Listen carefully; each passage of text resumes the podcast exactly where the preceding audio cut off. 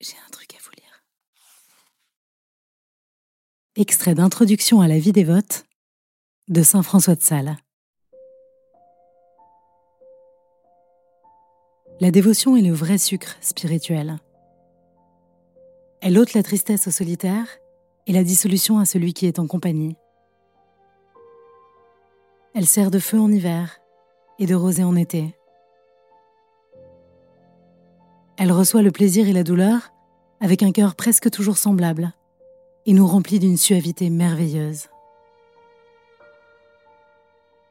Croyez-moi, cher Philoté, la dévotion est la douceur des douceurs et la reine des vertus, car c'est la perfection de la charité. Si la charité est un lait, la dévotion en est la crème. Si elle est une plante, la dévotion en est la fleur. Si elle est une pierre précieuse, la dévotion en est l'éclat. Si elle est un baume précieux, la dévotion en est l'odeur.